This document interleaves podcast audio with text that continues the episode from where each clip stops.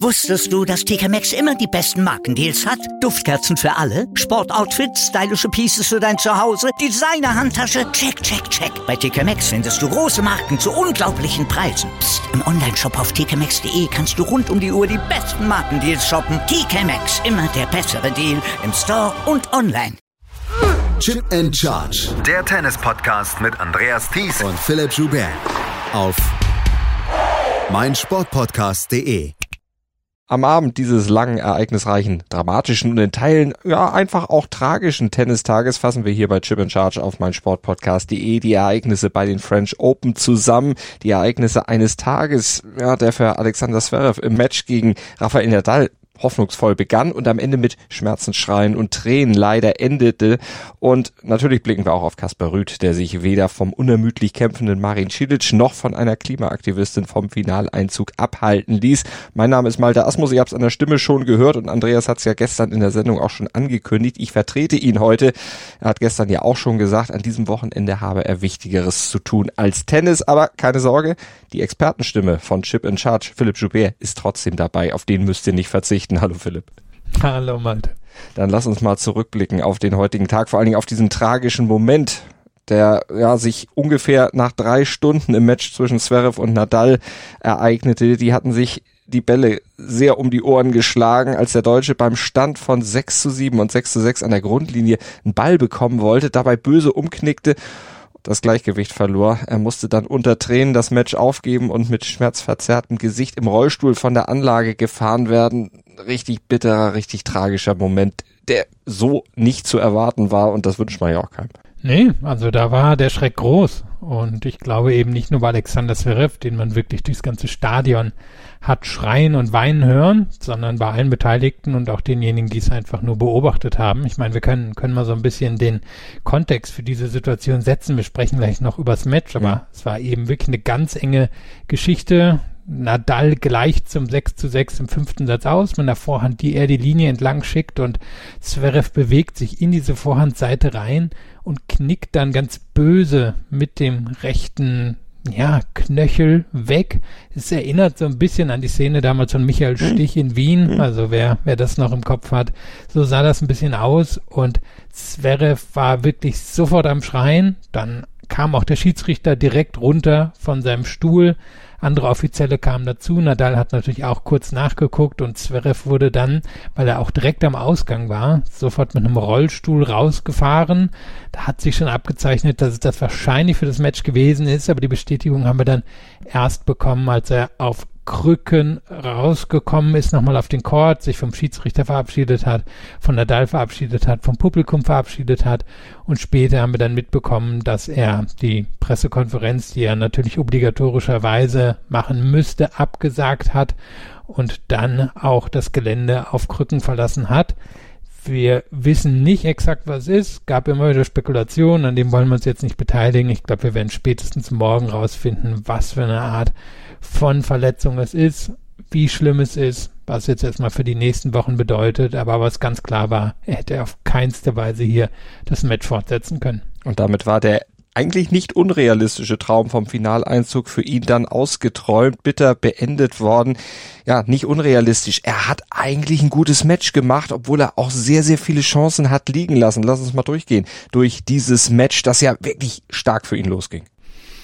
Ja, wir müssen erstmal sagen, und das hat wahrscheinlich das Match in seinem, naja, in seinem Fortgang auch durchaus beeinflusst. Es war ein geschlossenes Dach heute in Paris, weil es nämlich geregnet hat. Und die Bedingungen waren total anders, als wir das häufig gewohnt sind von den French Open. Also klassischer French Open Tag ist ja, es ist relativ warm tagsüber, dadurch springt der Ball sehr hoch ab, der Court ist ziemlich schnell, nur unter dem Dach war es ganz anders. Es war schwül, beide Spieler haben enorm geschwitzt, vor allem Nadal, der, der wirklich, also wirklich geschwitzt hat.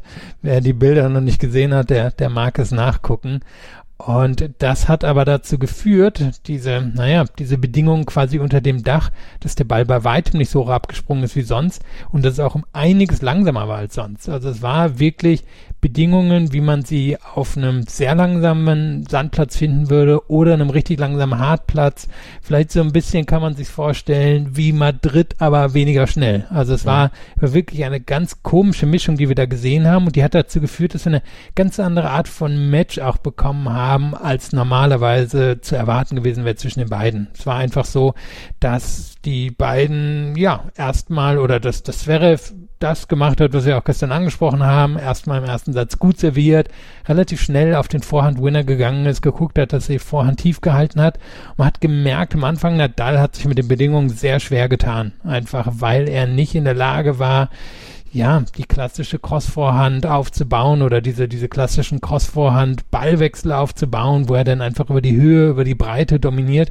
Das war bei den Bedingungen nicht möglich. Und deswegen hat er erstmal geguckt, dass er in der Abwehr solide steht, viele Bälle zurückbekommt. Alexander Zverev hat dann auch bis zum 4-3 das sehr gut gemacht, eben wirklich über den Aufschlag dominiert. Er hat halt 90 Prozent der ersten Aufschläge reinbekommen, hat den Court sehr schnell geöffnet. Nadal hat sich damit schwer getan und dann gab es ein ziemlich schwaches Aufschlagspiel von Alexander Zverev, wo auch ein Doppelfehler drin war, wo Wackeleien drin war.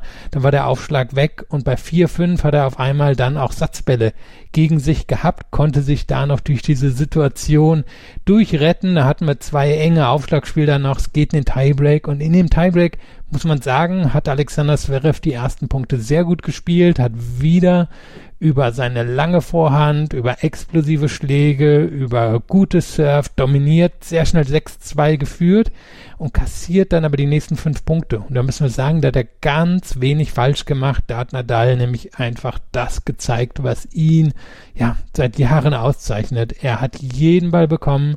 Er hat zwei Bälle die Linie entlang gebracht, die wieder herausragend waren. Er hat Sverre vorne ans Netz bekommen, hat ihn dort passiert und hat dann am Ende auch diesen Satz gewonnen. Hat fast anderthalb Stunden gedauert. Zverev war ebenbürtig, hat allerdings eben wirklich die großen Punkte nicht gewinnen können, weil Nadal dort noch besser war und weil Nadal sich am Ende ein klein bisschen mehr in den entscheidenden Situationen auf seinen Server verlassen konnte und weil er wusste, dass er Zverev ans Netz bekommen kann und ihn dort würde passieren können über 90 Minuten hat dieser erste Satz gedauert, also wirklich eine Schlacht auf Augenhöhe, dann wirklich, du hast die kleinen Punkte angesprochen, die dann eben den Ausschlag für Nadal gegeben haben. Im zweiten Satz, äh, da ging es äh, von beiden dann eher etwas schwierig los. Äh, Aufschlaggewinne, erstmal absolute Mangelware. Wie erklärst du dir das, beziehungsweise woran lag's? Also völlig obskur.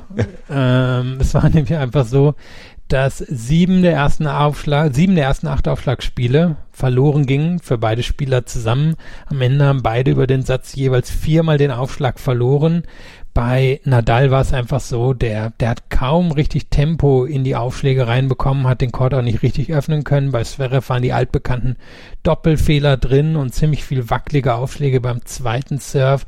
Wie ich es mir erklären würde, kann ich nur über Müdigkeit. Also die erst, die beiden sahen nach dem ersten Auf, äh, Entschuldigung, nach dem ersten Satz schon ziemlich platt aus. Konzentration schien bei beiden weg zu sein, aber auch so ein bisschen die, die Spannung einfach im, im Körper schien weg zu sein. Und so war das wirklich ein an Absurdität grenzender Satz. Da kann man dann auch eher sagen, der war jetzt eher intensiv als herausragend gut. Es war einfach so, dass beiden, bei beiden nicht klar war, wie würden sie, wie würden sie es anstellen mit, mit den Aufschlagsgewinnen beziehungsweise Verlusten. Also da waren einige richtig gute Ballwechsel dabei. Mir kommt einer in Erinnerung, der müsste 46 Schläge gehabt haben. Das war, glaube ich, das Break für, oh, ich glaube, für Nadal zum 2 zu 1. Nur eben waren auch ganz viele absurde Schläge drin. Doppelfehler, auch von Nadal. Und das müssen wir rausstreichen. Nadal hat heute nicht so gut gespielt, aber gerade im zweiten Satz wirklich teils, ja, Schläge drin gehabt, wo, wo Vorhände einen Meter, zwei Meter ins Ausgegangen sind, wo Routine-Rückhände im Netz gelandet sind, Volleys im Netz gelandet sind. Ähnlich war es bei Zverev müssen wir auch herausstreichen. Zverev hat auf den zweiten Satz serviert bei 5 zu 3, aber dann hat er drei Doppelfehler in dem Spiel drin gehabt, einen Streit mit dem Schiedsrichter, der ziemlich unnötig war. Es ging darum, ob er ein russisches Schimpfwort benutzt hat. Die Menschen, die Russisch verstehen, haben auf Twitter gesagt, ja, er hat es benutzt, er hat es abgestritten. Der Schiedsrichter hat gesagt, ich habe es verstanden. Und dann war irgendwie so ein bisschen die Konzentration raus. Beide haben sich dann beim 5-5 gefangen, haben jeweils den Aufschlag einigermaßen sicher gehalten und dann kam es eben zu dieser Situation, Situation, in der Zverev gestolpert ist. Würdest du da auch sagen, das hat mit der mangelnden oder fehlenden Konzentration und vielleicht auch der von dir eben schon angesprochenen fehlenden Körperspannung zu tun, dass eben dieses Umknicken da passiert ist oder war es ein Platzfehler? Wie würdest du es einschätzen? Ich glaube, es ist beides möglich. Ähm, sind natürlich viele Zeitlupen gelaufen. Man sieht nicht ganz, ob er, ob er so ein bisschen hängen bleibt in dem Chord oder ob es am Ende doch ein bisschen Müdigkeit war. Also sie sind dann auch bei Eurosport, ich habe eine britischen Variante geguckt, sind direkt ins Studio gegangen. Da war dann Tim Henman, der hat dann ganz schnell gesagt, naja, aus seiner Sicht ist es Müdigkeit. Dann hat das ein bisschen relativiert, kann ich auch verstehen, denn am Ende weiß er es nicht. Aber ich glaube, was wir festhalten können, es war ein extrem physisches Match und ich glaube, einer von beiden oder vielleicht beide hätten zu irgendeinem Zeitpunkt Tribut zollen müssen. Vermutlich eher so, dass man erwartet hätte, dass einer von beiden wirklich von der Leistung her stark nachgelassen hätte und dass das Match dann einfach über eine Fitness entschieden worden wäre. Und man hat bei Nadal im Laufe des zweiten Satzes gesehen, dass er müde ist, aber man hat aus meiner Sicht ziemliche Konzentrationsschwierigkeiten auch bei Zverev mhm. irgendwann bemerkt. Und ich vermute, es war, war eine Mischung aus beiden, ohne es natürlich exakt sagen zu können, aber es sah für mich aus, als ja, da könnte schon eine Stelle gewesen sein, allerdings eben auch, dass Zverev nach drei Stunden hyperintensiven Match irgendwann einfach ein bisschen platt gelaufen war und dann passiert sowas natürlich eher, als wenn es jetzt irgendwie nach 20, 25 90 Minuten der Fall ist. Jetzt war Zverev ja das ganze Turnier über richtig gut drauf, hat sich ja durchgespielt, hat ja auch äh, gegen Alcaraz eine wirklich äh, Top-Leistung geboten, gegen Nadal über weite Phasen eben auch sehr gut gespielt, bis dann eben diese Konzentrationsmängel kam.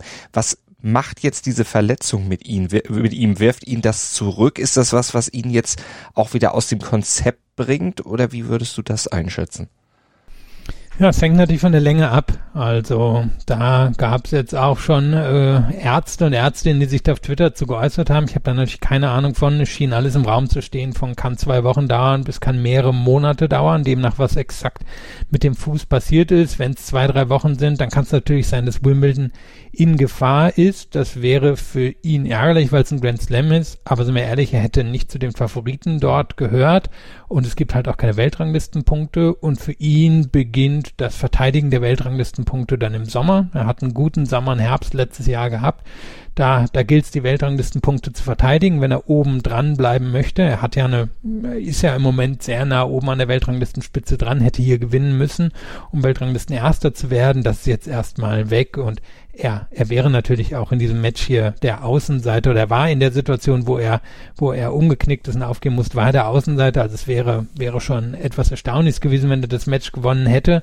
Ja, und jetzt müssen wir eben gucken, wie es für ihn ausschaut. Ich glaube, was er mitnehmen kann, ist eben wirklich das Match gegen Alcaraz, wo er sich getraut hat, in den engen Momenten über die Vorhand zu dominieren. Er hatte hier, glaube ich, in dem Match gegen Nadal den Vorteil, dass die Bedingungen ihm sehr zu Pass kamen. Also ich denke, an einem normalen Freitag mit Sonnenschein hätte das Match eher verloren oder auch klarer verloren, als es jetzt der Fall vermutlich gewesen wäre. Und trotzdem kann er halt wirklich diesen Sieg gegen Alcaraz mitnehmen. Und er wird, denke ich, in Richtung der US Open sowieso schielen ist natürlich immer möglich, dass er auch in einem Wimbledon-Turnier was reißen könnte, aber da hat er jetzt ehrlicherweise über die letzten Jahre nicht so die Anzeichen gezeigt, dass er da mit den absoluten Favoriten mithalten kann. Gute Besserung also auf jeden Fall von dieser Stelle an Alexander Zverev und an Rafael Nadal müssen wir sagen, doppelten Glückwunsch, denn der hatte ja nicht nur dieses Match dann am Ende auch auf ja, nicht die gehoffte Art dann gewonnen, sondern der hatte heute auch noch 36. Geburtstag. Ja, müssen ganz kurz sagen, also Nadal hat es wirklich sehr, sehr sportsmännisch gemacht. Der hat dann ein Interview gegeben, hat das dann jetzt auch nicht den großen Jubelton rausgeholt, sondern hat das klar auf die Verletzung von Zverev fokussiert, dann auch nochmal in der Pressekonferenz, hat dann nochmal in der Pressekonferenz relativ viel über seinen Fuß geredet. Wir wissen alle um seine Fußverletzung und die Probleme, die er hat. Er hat hier ja seinen Arzt oder einen Arzt des spanischen Verbandes mit. Da scheint er ja irgendwelche Schmerzmittel zu nehmen, um hier irgendwie durchzukommen. Am Abend hat dann die Marker auch gemeldet, dass Nadal auf jeden Fall Wimbledon auslassen wird. Sein Manager hat dann Nein gesagt. Aber ich meine, wir haben alle Nadal in den letzten Tagen gehört und wir haben auch alles gesehen, was dort passiert. Es scheint relativ realistisch, dass Nadal nicht in Wimbledon dabei sein wird und vermutlich wieder eine längere Pause einlegen wird. Und ich glaube, es ist eine kleine Prozentchance, dass das gewesen ist für Nadal. Aber wenn wir natürlich dann am Sonntag nach dem Finale drüber sprechen, auf jeden Fall, er konnte mal wieder einen Geburtstag hier feiern, hat dann den obligatorischen Tretroller bekommen, wie auch alle anderen, die hier während ähm, der French Open Geburtstag gefeiert haben, wie jetzt zum Beispiel Iga Swiatek. Und am Ende, ja, für ihn die Chance zum 14. French Open Titel und er geht ehrlicherweise auch als großer Favorit ins Finale rein gegen Kaspar Rüth, den Norweger. Und über den sprechen wir natürlich gleich noch hier bei Chip in Charge auf meinsportpodcast.de. Wusstest du, dass TK Maxx immer die besten Markendeals hat? Duftkerzen für alle, Sportoutfits, stylische Pieces für dein Zuhause, Designer-Handtasche, check, check, check. Bei TK Maxx findest du große Marken zu unglaublichen Preisen. Psst. im Onlineshop auf tkmaxx.de kannst du rund um die Uhr die besten Markendeals shoppen. TK Maxx, immer der bessere Deal im Store und online. Chip in Charge auf mein Sportpodcast.de heute mit Malte Asmus und mit Philipp Schubert natürlich und wir blicken auf das zweite Halbfinale des heutigen Tages bei den Männern zurück. Kasper Rüth gegen Marin Cilic. Ja, zwei, Philipp, die, ja, habt ihr die vorne gesehen, Andreas und du? Oder im Halbfinale gesehen vor dem Turnier? Naja, Rüd saß in einem ganz guten Teil der Auslosung. Er hatte als großen Namen dort Stefanos Tsitsipas drin. Allerdings als der raus war, war Rüd eigentlich, oder Ruth heißt er, wir schon verbessert worden sind, Ruth war da dann schon der Favorit. Nur hat Ruth eben noch nie bei einem Grand Slam Finale ein Achtelfinale, denn geschweige denn ein Finale erreicht gehabt. Also für ihn war immer immer klar, er würde hier einige mentale Hürden überspringen müssen und er hatte ja ehrlicherweise bisher nicht die beste Sandplatzsaison. Er hatte das Finale in Miami erreicht auf einem langsamen Hardcourt und hat dort gezeigt, naja, es klappt jetzt auch außerhalb vom Sand, nur eben auf, ja, auf seinem heißgeliebten Sand während dieser Sandplatzsaison nicht unbedingt und dann trotzdem, nachdem Tsitsipas raus war, war er der Favorit. War nur die Frage, bekommt das durch? Und ja, Cilic kam wirklich wie, wie Cilic aus der Kiste. Es war eine totale Überraschung, was der hier gebracht hat. Und er hat das ja hier dann auch teils in diesem Match fortsetzen können, bis dann eben Ruth in seiner sehr steten Art das Match, weil er übernommen hat. Ja, der erste Satz, das war ja Cilic, wie man ihn so kennt, äh, keine Probleme beim eigenen Service und ein Break, beziehungsweise zwei Breaks hat er geschafft, ne? Und dann hat er den Satz gewonnen gehabt. Ja, genau. Also es war ein Match, das, das ja, so losging, wie man erwarten konnte. Beide haben relativ problemlos, also Cilic hatte einmal Probleme, Ruth gar keine Probleme, Surf gehalten und dann hat Cilic bei 3-2 für Ruth das Match übernommen, hat sich zwei Breaks geholt und war eigentlich auch in den ersten zwei, drei Spielen des zweiten Satzes der bessere Spieler. Er hat so ganz klassisch über die Vorhand dominiert, hat immer wieder geguckt, dass er in die Rückhand von Ruth reinkommt, hat dort kurze Bälle bekommen, wenn der Ball dann im Court gelandet ist, ist er sofort auf den Winner gegangen, hat er gar keine Aufhebens drum gemacht und Ruth, muss man sagen, der ist ruhig geblieben. Der hat sich eben nicht aus dem Konzept bringen lassen von der Art, die wir hier von Cilic jetzt in den letzten drei Matches gesehen haben. Nur dann war es ein bisschen kurios, denn Cilic, so würde ich sagen, von der Mitte des ersten Satzes bis Anfang des, na, Mitte des zweiten Satzes sogar, hatte mehrere Überkopfbälle, die ihm überhaupt nicht gelungen sind. Also es waren Überkopfbälle, die waren zwei, drei Meter hinterm Netz und hat die irgendwie ins Netz geschlagen und dann war die Konzentration weg. Und das hat dann Ruth ausgenutzt und hat dann über die nächsten drei Sätze äußerst konzentriertes Tennis gespielt, kaum unerzwungene Fehler drin gehabt, gut, gut serviert und er hat natürlich nicht die Power von Cilic, aber er hat den Court geöffnet, er hat seine Spots getroffen, er hat seine Punkte aufgebaut, er hat geschaut, dass er alles auf die Vorhand bekommen hat, das ist ja bei ihm wichtig, hat er mit den Court geöffnet, hat von Cilic die Fehler bekommen und Cilic ist nie wieder ins Match hineingekommen und fing dann an, wirklich viele, viele Fehler zu machen, vor allem, da er dann immer schneller angreifen wollte, also wenn man dann auf die Statistiken guckt, wo hat Cilic die meisten unerzwungenen erzwungenen Fehler gemacht, die hat er beim dritten Schlag gemacht. Also Return von Ruth, schön tief rein. Cilic irgendwann nicht mehr die Geduld gehabt, hat angefangen dann von dort versucht, spektakuläre Schläge unterzubringen, hat 23 unerzwungene Fehler gemacht. Und die sind am Ende ziemlich genau die Unterschied oder der Unterschied zwischen den beiden Spielern. Und Ruth hat es dann am Ende wirklich über diese kurzen Punkte gewonnen, weil Cilic gar nicht mehr so richtig in die langen Punkte reingekommen ist. Und wir hatten dann noch eine kurze Unterbrechung von einer Klimaaktivistin, die sich am Netz festgemacht hat. Hätte man noch denken können, naja, vielleicht verliert Ruth jetzt die Konzentration. Und als er rauskam, hat er sofort auch zwei Breakbälle bei 4-1 im dritten Satz gegen sich gehabt bei eigenem Aufschlag, aber hat die abgewehrt und danach war Cilic komplett aus dem Match raus. Und da muss man sagen, da war, war der Akku am Ende leer bei Cilic.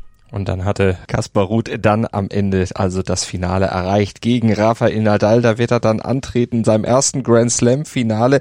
Bei ihm muss man ja sagen, das hattet ihr ja auch in der Sendung vorher schon mal besprochen, ausgerechnet gegen Rafael Nadal. Das ist ja so ein Verhältnis Lehrmeister-Lehrling, ne? Ja, es war, war dann auch schön, weil Nadal wurde gefragt in seiner Pressekonferenz nach einem möglichen Match gegen Ruth und hat dann wirklich eine Eloge gehalten auf seine Eltern und auf ihn und auf diese anständigen Menschen und den großartigen Charakter und Ruth hat ja wirklich in der Akademie von Nadal trainiert, hat dann nachher im Encore-Interview auch gesagt, dass Nadal immer sein großes Idol gewesen ist und trotzdem die beiden haben noch nie gegeneinander gespielt. Am Sonntag also nicht nur für Ruth Premiere in einem Grand Slam Finale, sondern Premiere zwischen den beiden. Das Ding ist einfach, Ruth hat ein Spiel, was Nadal nicht unähnlich ist. Es wird sehr viel über die Vorhand dominiert. Er hat den guten Aufschlag. Er mag es nicht unbedingt in die Rückhand rein. Und Nadal ist natürlich in seiner oder mit seiner Art perfekt dafür geschaffen, Ruth in die Rückhandecke immer und immer wieder reinzutreiben mit seiner eigenen Vorhand. Solange wir kein geschlossenes Dach am Sonntag bekommen und wieder ein Marathonmatch, in dem Ruth dann von seiner körperlichen, unter Umständen körperlichen Überlegenheit zehren könnte, könnte es eine ziemlich einseitige Angelegenheit werden, einfach weil Nadal in die Schwäche oder natürlicherweise in die Schwäche von Ruth reinspielen wird. Und so, naja, müssen wir hoffen, dass Ruth hier nicht untergeht, aber er hat sich wirklich formidabel hier über die zwei Wochen gezeigt, zäh gezeigt. Vielleicht kann er uns überraschen. Wie würdest du das Thema Fitness für das Finale sehen? Auch eben der von dir schon angesprochene Fuß von Nadal. Kann der Probleme machen oder ist das eher nicht zu erwarten?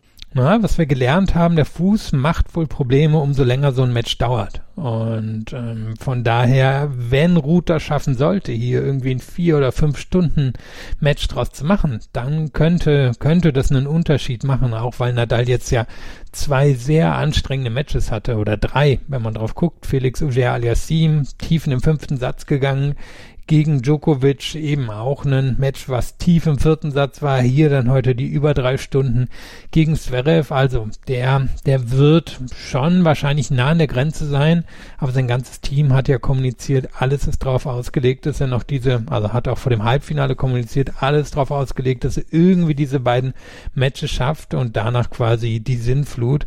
Und von daher so gut Ruth ist und so fit Ruth ist und er gehört wirklich zu den fittesten Spielern auf auf der Tour. Schwer, schwer an Nadal vorbeizuschauen am Sonntag. Was man zu Ruth auch noch sagen muss, der hat ja seinen Saisonaufbau offensichtlich auf die French Open zugespitzt. Hat mit seinem Vater zusammen die Marschroute festgelegt. Bei den French Open, da wollen wir in Topform oder will ich in Topform sein es scheint funktioniert zu haben. Also taktisch und äh, vom, vom Trainings, äh, von der Trainingssteuerung her offensichtlich alles richtig gemacht. Ja, es war auch mal Zeit. Also Ruth ist jetzt seit zwei Jahren ein relativ etablierter erst Top 15, dann Top 10 Spieler. Der hat bei den Masters Turnieren jetzt sehr solide gespielt über die letzten zwei Jahre. Viele Halbfinals, dann das Finale in Miami erreicht, nur es hat eben bei den Grand Slams überhaupt noch nicht so richtig geklappt. Bisher nur dritte Runden dort gehabt und bei seinen Ansprüchen, die er auch offensiv formuliert, war klar, dass hier mal mindestens ein Viertelfinale drin sein müsste, allein schon wegen der Setzliste. Also Setzliste gefolgt, Viertelfinale hätte er erreichen müssen. Dann eben ein bisschen Glück gehabt, dass die untere Hälfte etwas zerfallen ist nach dem Ausscheiden von Stefanos Tsitsipas und da hat er es dann für sich nutzen können. Und wir hatten ja immer gesagt, es sind zwei, zwei Hälften, die, naja, von mindestens von der Setzliste her etwas, etwas nicht unbedingt unfair aufgeteilt sind, aber wo, wo sich oben die ganz großen Namen versammelt haben und unten halt diejenigen, die eine Chance bekommen, einen Namen für sich zu machen. Und Ruth war eben derjenige, der das nutzen konnte. Und jetzt, bevor das Herrenfinale am Sonntag steigt, gibt's ja dann am Samstag erstmal das Duell bei den Damen. Da gibt's das, ja, auch mit Spannung erwartete Finale natürlich zwischen Iga Swiatek und Coco Goff. Ihr hattet das schon als die Zukunft des Damentennis ein bisschen umschrieben. Was, was oder worauf freust du dich besonders bei diesem Duell dann am Samstag?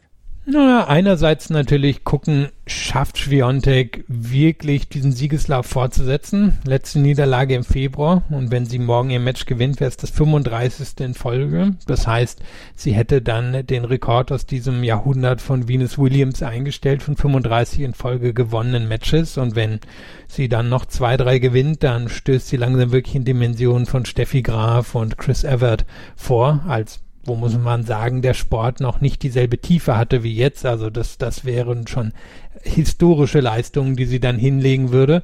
Und auf der anderen Seite eben eine, die wirklich ganz konstant über die letzten Jahre auf das Ziel hingearbeitet hat. Wir alle kennen jetzt Coco Goff seit ein paar Jahren und sie hat's wirklich Schritt für Schritt für Schritt gemacht und sie wird auf Sand eine bessere Chance als auf jedem anderen Belag im Moment haben gegen Schwiontek. Das Problem ist, Schwiontek ist die beste Sandplatzspielerin auf der Welt.